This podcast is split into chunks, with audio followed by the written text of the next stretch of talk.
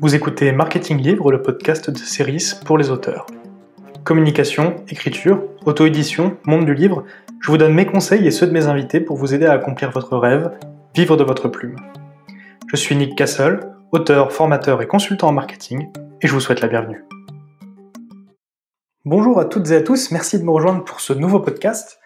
Aujourd'hui, j'aimerais parler de l'échec et de notre rapport à l'échec en tant qu'auteur. Voilà, comme tous les écrivains, j'ai déjà reçu plusieurs refus pour mon premier roman. Euh, le second devrait partir pour les éditeurs incessamment sous peu, mais je m'attends quand même à recevoir des refus, ce qui n'était pas le cas lorsque j'ai confié mon premier roman aux éditeurs. Donc, ce dont je voudrais parler aujourd'hui, c'est de comment est-ce qu'on se sent lorsqu'on reçoit des refus Comment est-ce que, enfin, quelle est la différence entre recevoir un refus euh, argumenté ou un refus euh, un petit peu générique? Qu'est-ce qu'on peut faire une fois qu'on a reçu ce, cette, réponse de la part des éditeurs? Et comment est-ce que euh, je compte du coup renvoyer mon prochain, titre auprès de ces professionnels? Donc, dans un premier temps, je vais commencer par vous raconter ce qui s'est passé l'année dernière donc j'ai euh, suivi une formation, très très bonne formation, euh, qui s'appelle l'ICAR, l'Institut des carrières littéraires, qui n'apprend pas à faire du marketing pour ses livres, mais qui en revanche apprend à écrire un livre. C'est-à-dire que mon premier roman, je l'ai commencé, j'ai écrit 25 000 mots, puis j'ai tout mis à la poubelle parce que je savais pas où j'allais. Je ne savais pas qu'il fallait faire un plan, j'avais pas imaginé tout le travail qu'il y avait sur le world building, j'avais pas travaillé particulièrement sur mes personnages, j'avais des morceaux d'histoire qui, se, se collaient pas vraiment. Puis je suis rentré dans cette formation et euh, j'ai compris voilà tout, tout ce qu'il fallait faire. Et dans cette formation, il y avait un éditeur. Cet éditeur, euh, il a pu me donner des conseils.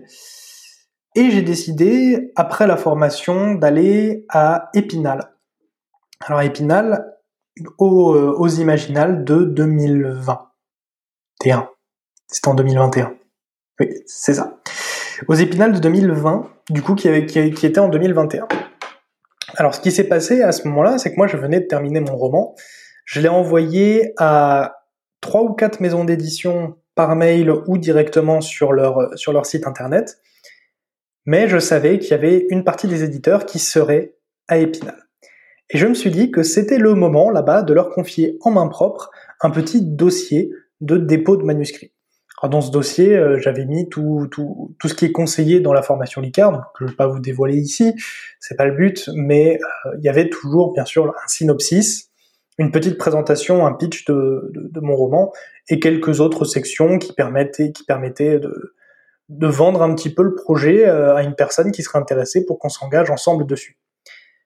Déjà, première chose, j'ai fait un gros sourcing euh, pour, pour le second roman, chose que je n'avais pas faite sur le premier.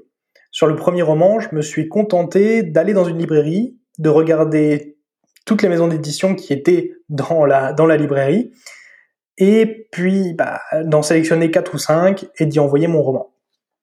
Pour le second, j'ai fait une veille beaucoup plus large. Je suis allé chercher vraiment tous les éditeurs euh, qui étaient dans le dans le milieu de de la fantaisie, parce que j'écris de la fantaisie mythologique pour ce second opus.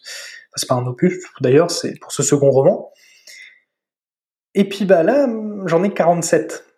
Donc le premier roman, il est parti à 7 maisons d'édition, le second partira à 47 maisons d'édition. Pourquoi? Eh bien, parce que lorsque j'ai terminé mon premier roman, j'étais gonflé à bloc, j'avais l'impression que rien ne pouvait m'arrêter. Je venais d'écrire un roman en 4 ou 5 mois, 155 000 mots, j'avais des bêta-lecteurs dithyrambiques, j'y croyais dur comme fer, j'étais persuadé que j'allais donner mon roman et que trois semaines plus tard, j'aurais un éditeur prestigieux qui allait me dire c'est parfait, c'est génial, on y va.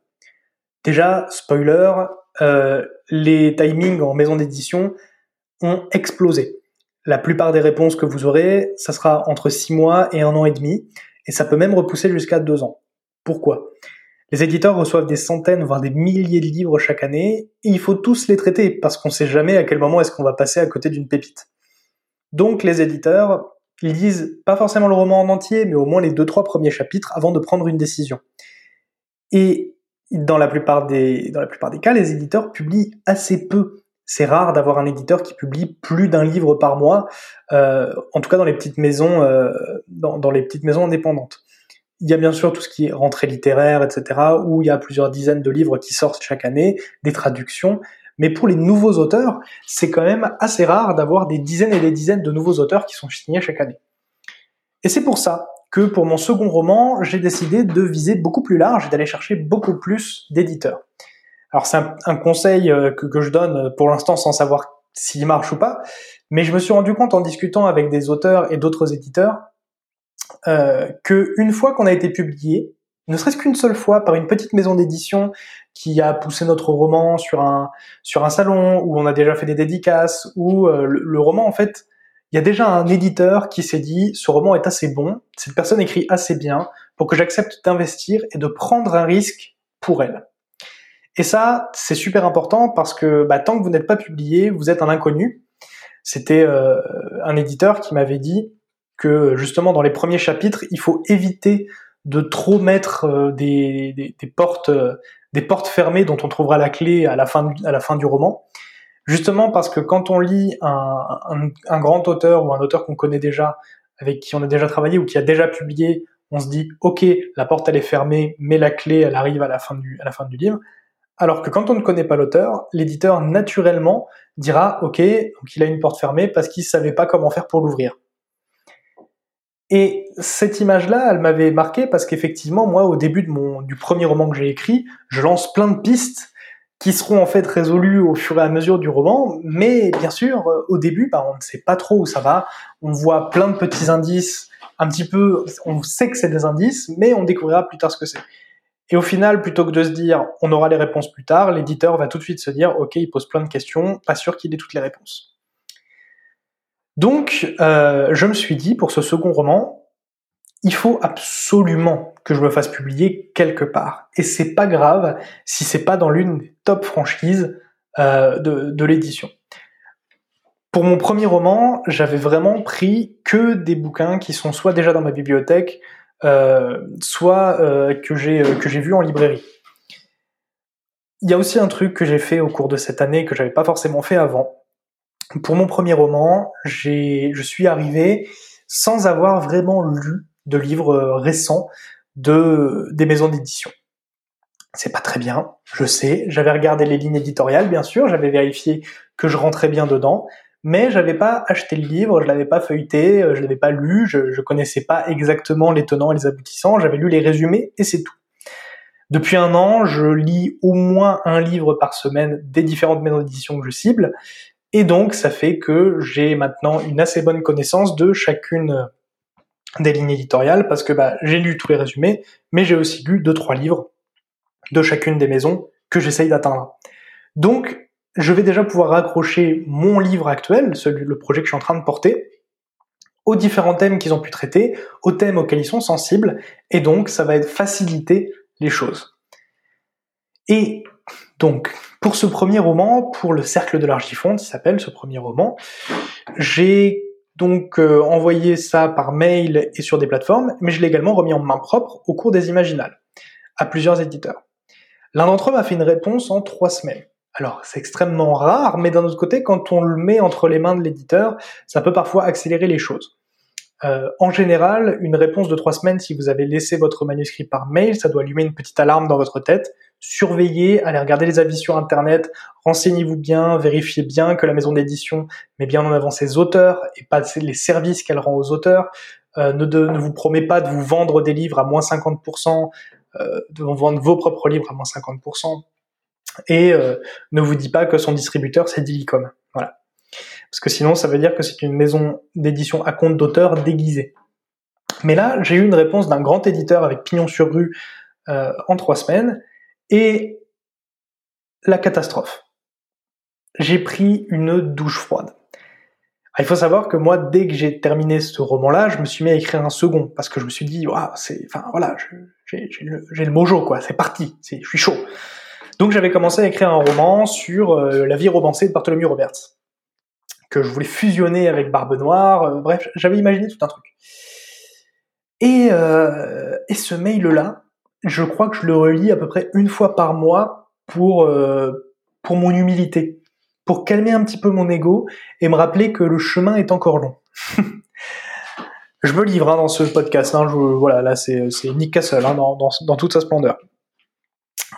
Euh, il m'a il m'a fait des retours extrêmement précis, extrêmement pertinents, qui m'ont pointé tous les défauts de mon écriture et toute la paresse de ma plume. C'est-à-dire que je suis quelqu'un qui, en français, on me disait souvent que j'avais un style, que ça marchait bien, etc. Et je me suis beaucoup reposé là-dessus. Sauf que, en fait, je me suis rendu compte que les éditeurs n'attendent pas un bon livre, ils attendent le bon livre. Il leur faut un projet, il leur faut quelque chose auquel ils vont pouvoir se raccrocher, il leur faut quelque chose qui a une originalité. Il y a une véritable recherche de ça et il y a une véritable recherche artistique. Au final, les éditeurs, j'ai pu les rapprocher des directeurs artistiques avec lesquels j'ai travaillé en agence. En, tant qu'auteur, on est des créatifs, on vient leur proposer des idées et l'éditeur va dire oui cette idée est bonne, je la garde, non cette idée ne me convient pas, elle dégage. Pour parler crûment, c'est un petit peu ça. Donc il m'avait fait tous ces retours et ça m'a forcément fait mal parce que j'étais en train de répéter exactement tous les défauts que j'avais euh, dans ce premier roman dans le texte que j'étais en train d'écrire. J'ai donc jeté à la poubelle une nouvelle fois environ 30 000 mots euh, que j'ai mis de côté pour l'instant de ce second texte. Euh, on verra plus tard pour Bartholomew Roberts, mais pour l'instant je vais le laisser tranquille. Et puis j'ai plus rien écrit pendant trois mois. Et pendant ces trois mois, j'ai reçu deux autres types de refus. J'ai reçu un refus automatique, c'est-à-dire un refus, voilà, euh, malgré tout, merci beaucoup pour l'intérêt que vous portez à notre maison d'édition, euh, malgré la pertinence de votre texte, nous avons décidé que le projet n'était pas pour nous pour l'instant. J'ai même reçu quelque chose qui me conseillait d'aller vers une plateforme d'auto-édition qui fait payer des qui fait payer des services gratuits. Donc bon, ça, on en reparlera. Mais euh, j'ai aussi eu du coup euh, ce retour automatique et j'ai eu le retour euh, à base de si on vous a pas répondu dans six mois, et eh ben ça veut dire que votre roman n'est pas retenu. Donc voilà. Ce qui m'a fait mal, c'est que l'un des mails automatiques, j'avais quand même envoyé le roman en papier. Encore quelques maisons d'édition qui demandent les romans en papier, ça permet de faire le tri aussi à l'avance. C'est plus facile d'envoyer un email que d'envoyer d'envoyer 400 pages en Word, en, impression, pardon, euh, d'envoyer 400 pages en impression par la poste. Donc après ces refus, euh, il me reste encore deux éditeurs qui m'ont, trois éditeurs, trois éditeurs qui m'ont pas encore répondu. Euh, pour deux d'entre eux, je sais que c'est parce qu'ils n'ont pas encore commencé à lire le manuscrit. Pour le troisième, je sais pas, c'est l'un de ceux à qui j'ai donné la, j'ai donné la, le manuscrit par mail. Pourquoi est-ce que je suis allé donner les manuscrits en main propre? Déjà parce que je voulais pas être un email dans la masse. Je voulais être quelqu'un qui s'est reconnu, quelqu'un avec qui ils aient parlé. Parce que dans la mesure où un roman, ça reste quand même une collaboration entre un éditeur et un auteur, surtout lorsqu'on veut publier en maison d'édition, hein, bien évidemment, quand vous êtes auto-édité, c'est une collaboration entre vous et vous-même, mais en édition traditionnelle, c'est une collaboration. Donc il faut voir aussi si ça match avec la personne, si euh, la personne avec qui vous, avez discuté, vous l'aimez bien. Si vous sentez qu'il euh, y a un truc qui passe, ou euh, si vous sentez effectivement que là, non, ça va pas marcher du tout. Donc déjà, moi, je voulais avoir ça. Ensuite, je voulais qu'ils puissent se souvenir de moi, je voulais pouvoir leur pitcher mon roman en direct, et puis bah, pouvoir répondre à leurs éventuelles questions. C'est ce qui a permis du coup d'avoir cette réponse détaillée aussi rapidement, et j'ai eu la confirmation par des auteurs publiés par, cette, euh, par cet éditeur-là par la suite. C'est très rare et c'est évidemment très précieux. Donc je le remercierai jamais assez d'avoir pris le temps de lire mon manuscrit et surtout bah, de m'envoyer un retour très détaillé là-dessus. Ensuite, euh, j'avais aussi envie de pouvoir les relancer en direct. Et oui, quand je les ai rencontrés en vrai, j'ai récupéré leurs adresses mail à eux et pas les adresses mail des manuscrits. En récupérant leurs cartes, j'ai pu leur envoyer le manuscrit sur leur adresse mail direct. Et donc, ça fait que tous les six mois à peu près, je peux me permettre de renvoyer un petit mail en demandant où ça en est, est-ce qu'ils ont lu le manuscrit, qu'est-ce qu'ils me conseillent de faire, et vu que j'ai écrit un autre roman dans l'année qui a suivi, est-ce que ça vaut le coup de leur renvoyer un roman? Alors là-dessus, j'ai eu une réponse, non, mieux vaut ne pas renvoyer un roman euh, à une maison d'édition qui ne vous a pas encore répondu. Je sais que c'est dur parce que bah, potentiellement le roman que vous avez écrit ensuite pourrait marcher dans cette maison d'édition là aussi. Sauf que entre l'auteur qui bâcle son travail ou l'auteur très efficace qui écrit vite, l'éditeur, encore une fois, choisira l'option de l'auteur qui bâcle son travail, tout simplement parce qu'il ne vous connaît pas. D'où mon envie d'être publié à tout prix, au moins une première fois, pour pouvoir ensuite justifier de cette expérience-là et faciliter l'entrée de mes romans suivants. Alors, suite à ce refus, qu'est-ce que je peux faire? Vous l'aviez vu, enfin je vous l'ai dit juste avant, vous l'avez entendu du coup, parce que là vous voyez pas grand-chose, vous écoutez un podcast.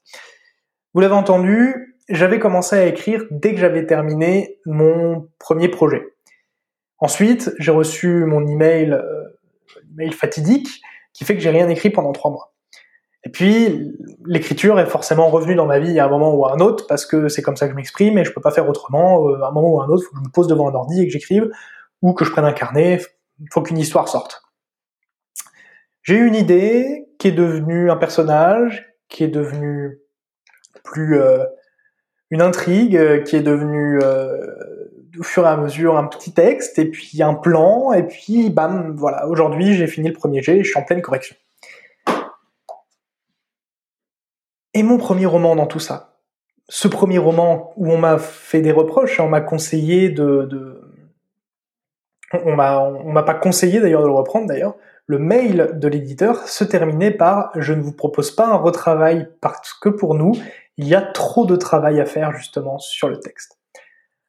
Alors, au moment où je l'ai lu, cette phrase elle m'a dévasté parce que pour moi ce que j'ai lu c'est c'est trop mauvais pour qu'on puisse vous proposer de retravailler.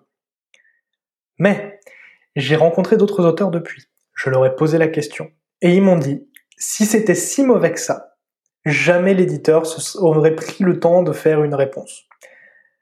Il m'a dit, ils m'ont dit en fait qu'en gros, les problèmes qu'il y avait sur ce roman sont trop structurels, sont trop grands, sont trop pharaoniques pour qu'un éditeur puisse dire reprends le roman, retravaille ça, ça, ça et ça. En fait, ce sont pas des petits points qu'il faut retravailler. Euh, les points qui étaient soulignés, moi, c'était que euh, y avait euh, trop de personnages, que l'intrigue hésitait entre trop de genres, que c'était très tarabiscoté, alors qu'au final, on a l'impression qu'on pouvait aller beaucoup plus droit au but. Et toutes ces choses-là, en fait, c'est des choses qui touchent à, à l'intégrité même de l'œuvre que j'ai voulu créer. Et donc, si je veux la retravailler, c'est pas un éditeur de me dire de retravailler le cœur de mon œuvre. C'est à moi l'artiste de le comprendre et de le faire. Maintenant, j'ai choisi de ne pas retravailler le texte du cercle de l'Argifonte. Pourquoi? Ça, c'est un choix très personnel, mais dans mon cas, le cercle de l'Argifonte, c'était un peu le bouchon qui a fait sortir le champagne. C'est un roman que j'ai écrit parce que j'avais envie de raconter cette histoire. C'est une histoire qui est sortie de ma tête, de toutes mes inspirations, etc., etc. Et qui a en fait ouvert un, boulevard de créativité qui fait qu'aujourd'hui j'ai une vingtaine de pitchs de romans à préparer où je sais que je peux piocher dedans à n'importe quel moment. Euh, alors il y en a certains qui sont forcément pas très très bons, hein, euh, parce que bah, sur 20 euh, idées, il y en a peut-être une ou deux qui sont bonnes. Mais il y en a quelques-unes où j'ai déjà pu un petit peu en parler avec des auteurs qui sont très installés, qui ont déjà écrit sur le sujet, qui m'ont dit que ça pouvait être intéressant. j'ai notamment une, un, roman de, de, fantasy qui se déroulerait euh, dans, dans, le monde celtique que j'ai pu pitcher à Jean-Philippe Jaworski qui m'a dit que ça l'intéresserait beaucoup de lire ça. Donc c'est très encourageant forcément. Et je me dis, j'ai pas envie de perdre euh, encore six mois à retravailler sur un texte où j'ai déjà l'impression à l'instant T d'avoir donné le maximum de ce que je pouvais. Mais aussi avec cette impression que Aujourd'hui, je n'ai écrit qu'un seul autre roman. J'ai écrit le premier jet d'un seul autre roman. J'ai pas encore la capacité et j'ai pas encore la maturité de plume de reprendre à zéro un roman que j'ai écrit il y a un an et demi pour dire euh, ok aujourd'hui j'ai un autre niveau, on est quand même au-delà, même si je sens que j'ai progressé, hein, j'ai beaucoup progressé, ne serait-ce que par la lecture et euh, par le fait d'écrire plus régulièrement. Mais je n'ai pas envie de reprendre ce bouquin-là pour l'instant. Peut-être que plus tard, je m'y remettrai, peut-être que plus tard, je l'écrirai. Euh, Betty Pixely, dans l'un des épisodes précédents, racontait que le premier roman qu'elle a écrit, c'est une trilogie, et que cette trilogie n'a pour l'instant jamais été publiée. Alors, si vous écoutez ça dans quelques années, si ça se trouve, c'est le cas, ça a été publié, j'en serais très content, euh, je serais très content d'être obsolète. Mais au moment où j'enregistre cette trilogie, elle est en train de commencer à la retravailler. Euh, je sais aussi qu'il y a une autrice qui, avec qui, euh, qui a accepté de faire le, la bêta lecture de, de mon synopsis détaillé, me disait que son second roman, le second roman qu'elle a écrit, a été édité chez Scrineo, et elle était en train de retravailler, du coup, euh, cet été, elle a retravaillé le, elle a retravaillé le premier roman qu'elle avait écrit en fait, avec l'expérience qu'elle avait accumulée. Donc je me dis que c'est bien de ne pas reprendre tout de suite le roman pour lequel on a été refusé. Le risque, c'est de passer plusieurs années à travailler, retravailler et re-retravailler le même roman pour au final se retrouver face à une chimère qui ressemble plus du tout à ce qu'on voulait faire au départ. Ce roman, c'est un petit peu le miroir de ce que, de la personne que j'étais au moment où je l'ai écrit. Et c'est super parce que ça me permet aujourd'hui d'avoir plein de nouvelles idées, d'avoir plein de nouvelles écritures. Et c'est un roman qui m'a permis de mettre un pied dans le monde du livre, de rencontrer des auteurs, de rencontrer des éditeurs. C'est un roman que j'ai écrit pendant une formation en plus, donc j'ai également rencontré le groupe d'auteurs euh, qui est un peu le noyau euh, qui, qui, nous anime aujourd'hui. Donc au final, c'est un roman que je suis très très content d'avoir écrit et c'est un roman que je, bizarrement, je suis content qu'il se fasse refuser. Et aujourd'hui, j'en ai un petit peu fait mon deuil et au moment où j'enregistre ça, pour l'instant, j'ai toujours pas de réponse positive. Mais comme je vous ai dit, il me reste encore trois éditeurs qui vont me répondre. Et ça, c'est un peu le conseil que je veux vous donner. Dès que, c'est un petit peu, j'avais dans mon entourage quelqu'un qui joue au poker et il me disait tout le temps, à partir du moment où tu as mis tes jetons sur la table, considère qu'ils sont perdus. Et je pense que c'est quelque chose qu'il faut se dire en tant qu'auteur, c'est-à-dire à partir du moment où j'ai envoyé mon manuscrit, la normalité c'est qu'il ne soit pas publié ce serait normal en fait que l'éditeur euh, voilà ne soit pas forcément intéressé parce que on est inconnu, parce que ce sera pas facile à vendre, parce que bah, forcément, comme je viens de le dire, on est inconnu, on n'a pas encore été publié, il nous connaît pas, etc., etc. Mais bah, si le roman est de qualité, si ça le touche, si ça lui plaît, si ça l'intéresse de travailler avec nous, s'il sent qu'il y a un potentiel de bonne collaboration, au final, ça peut marcher. Et si ça marche, bah première chose, on sera surpris, donc du coup, moi, je serais très surpris que ça fonctionne et je serais forcément très heureux. Mais en plus, comme j'ai ciblé toutes les maisons d'édition auxquelles je vais envoyer mes romans, quelle que soit la maison d'édition qui me répond, je serai très très content de signer avec elle. Parce que je sais que ce sont pas des maisons d'édition compte d'auteur, que j'ai pu rencontrer quelques auteurs qui travaillaient chez eux, que j'ai lu leurs livres, que je sais que c'est de la bonne qualité, que je sais qu'ils publient bien, qu'ils sont bien distribués, qu'ils ont des bons réseaux sociaux. Euh, toutes ces choses-là, en fait, qui sont importantes pour moi, hein, qui sont mes critères. Vous pouvez avoir les critères que vous voulez pour sélectionner vos maisons d'édition. Mais du coup, ça me permet de dire, ok, je sais que là, je suis heureux d'avoir été édité. Et forcément, voilà, ça sera, ça sera une belle surprise. Mais ce roman-là, j'en ai fait le deuil. Et aujourd'hui, je le regarde, je sais qu'il a plein de défauts. Euh, quand j'ai envoyé le, roman pour la première fois, je les voyais pas. Aujourd'hui, ils sont flagrants. Mais je suis quand même très heureux de l'avoir écrit. Et j'espère qu'un jour il trouvera son public. Et peut-être qu'un jour euh, je, le, je le réécrirai. Parce que peut-être que j'aurai d'autres choses à raconter, ou peut-être que ce que j'ai à raconter, je voudrais mieux le raconter. Mais dans tous les cas, pour l'instant, au moins pour les 3-4 prochaines années, je pense que ce roman-là dormira dans mes tiroirs si un éditeur euh, ne, veut pas l'en sortir. Pour ensuite peut-être le réécrire. Voilà, aujourd'hui c'est un, épisode un petit peu différent, un épisode où je me suis un petit peu plus confié, un épisode où euh, je vous parle un petit peu plus bah, de mes expériences, de mes relations à l'échec. Je ne sais pas s'il va vous intéresser. N'hésitez pas à me le dire euh, bah, sur sur l'Instagram de Ceris. N'hésitez pas à me le dire non plus bah, où vous voulez en fait hein, sur le site. Vous pouvez me contacter. Il y a un espace contact. Vous pouvez envoyer un email. C'est moi qui suis derrière. C'est pas le Ceris, hein, c'est Nick Castle. Voilà, euh, moi j'espère que cet épisode vous a plu et puis je vous dis à très vite. Si vous êtes auteur, rendez-vous sur series.com, c e r y c ecom pour recevoir gratuitement votre fiche de lecteur type. Vous pouvez également nous suivre sur Instagram, series underscore formation, et découvrir tous nos programmes sur notre site. Je vous remercie de votre écoute et je vous dis à la semaine prochaine pour un nouveau podcast.